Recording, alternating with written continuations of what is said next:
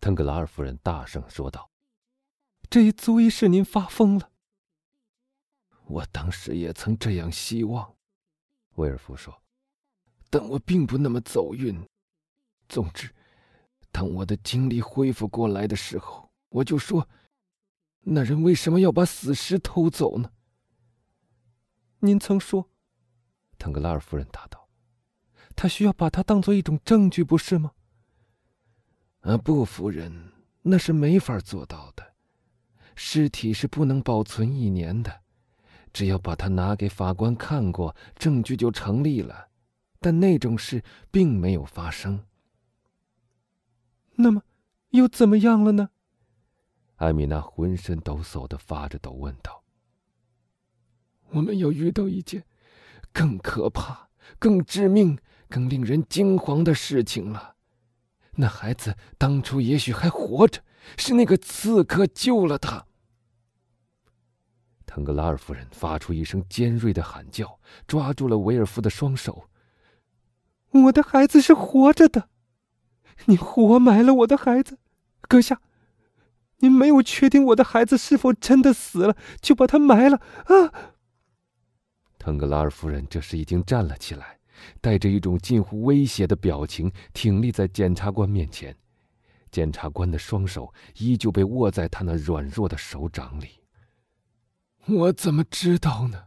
我只是这样猜想，我也可以猜想别的情形。威尔夫回答，眼睛呆瞪瞪的，说明那强有力的头脑已到了绝望和疯狂的边缘了。啊，我的孩子，我那可怜的孩子！男爵夫人大声说道。他又一下子倒在椅子里，用手帕捂着嘴，啜泣起来。威尔夫竭力恢复了他的理智，他觉得要转变当前这场母性风波，就必须以他自己所感到的恐怖来启发腾格拉尔夫人。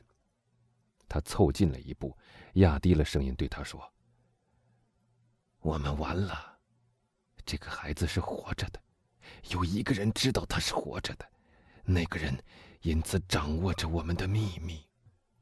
既然基督山对我们说。”他挖掘出一个孩子的尸体，而实际上，那个孩子是根本不可能挖掘到的，所以，掌握我们秘密的那个人就是他。天哪，天哪！腾格拉尔夫人喃喃地说。威尔夫声音含糊的呻吟了一声。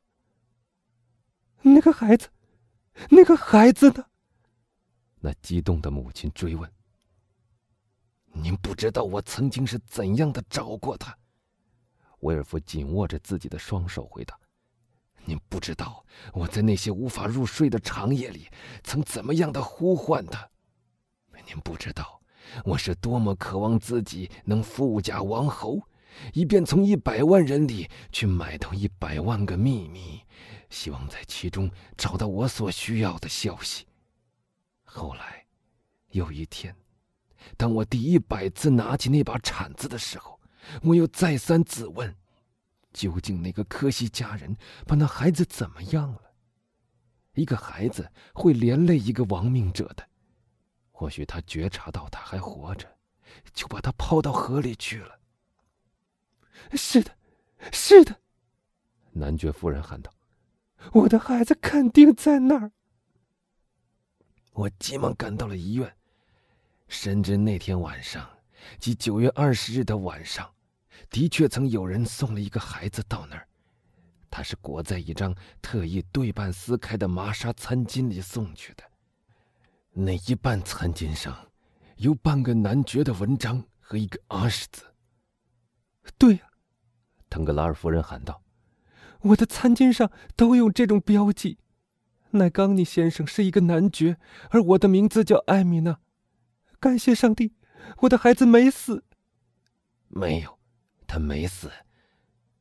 您告诉了我这么好的消息，不怕把我乐死吗，阁下？他在哪儿？我的孩子在哪儿？威尔夫耸了耸肩。我怎么知道呢？他说道。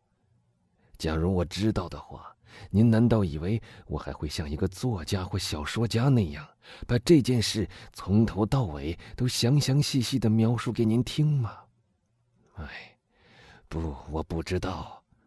大概六个月以后，一个女人带着另外那半块餐巾来要求把孩子领回去。这个女人所讲的情形一点都不错，于是他们就让她领了回去。你应该去探访那个女人，你应该去跟踪追寻她。您以为我当时在干什么，夫人？我假装说要调查一桩案子，发动了所有最机警的密探和干员去搜索她。他们跟踪她到了下龙，但到了下龙以后就失踪了。他们没能找到她。是的，再也没找到。腾格拉尔夫人在听这一番追述的时候。时而叹息，时而流泪，时而惊呼：“这就完了吗？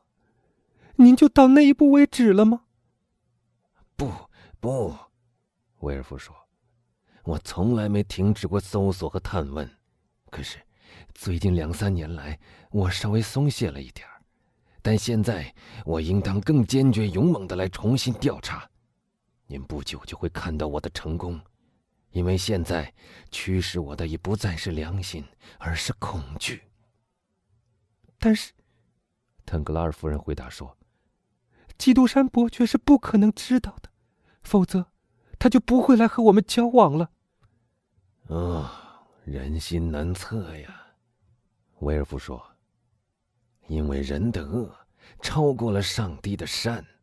您有没有注意到那人对我们讲话时的那种眼光？”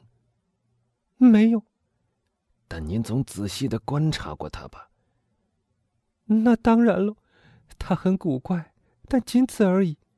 我注意到一点，就是他放在我们面前那些珍馐美味，他自己一点都不尝一下，他总是吃另外一个碟子里的东西。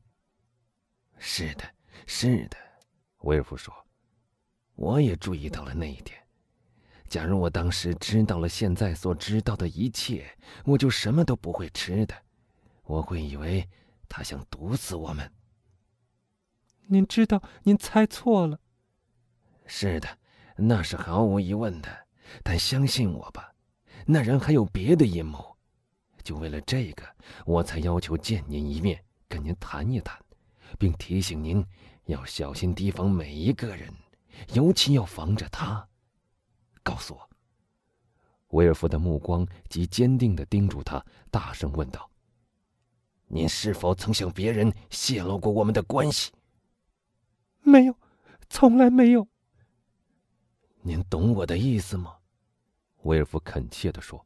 “当我说别人的时候，请恕我极不择言。我的意思是世界上的任何人。”“是的，是的，很明白。”男爵夫人面红耳赤的说：“从来没有，我向您发誓。”您有没有把白天发生的事在晚上记录下来的那种习惯？您有日记本吗？没有。哎，我的生活毫无意义，我希望自己能忘掉它。您说不说梦话？我睡觉的时候像个小孩子一样，您不记得了吗？男爵夫人的脸上泛起了红晕，而威尔夫却脸色变白了。这倒是真的，他说道，声音低的连他自己都难以听到。怎么？男爵夫人说：“嗯，我现在知道该怎么办了。”威尔夫回答：“从现在起，一个星期之内。”我就可以弄清楚这位基督山先生到底是谁，他从哪儿来，要到哪儿去，为什么他要对我们说他在花园里挖到孩子的尸体？威尔夫说这几句话时的语气，要是伯爵听到了，一定会打个寒战的。他吻了一下男爵夫人不太情愿的伸给他的那只手，恭恭敬敬的领他到门口。腾格拉尔夫人另外雇了一辆出租马车，到了巷口，在那条小巷的另一端找到了自己的马车，她的车夫正安安稳稳的睡在座位上等她。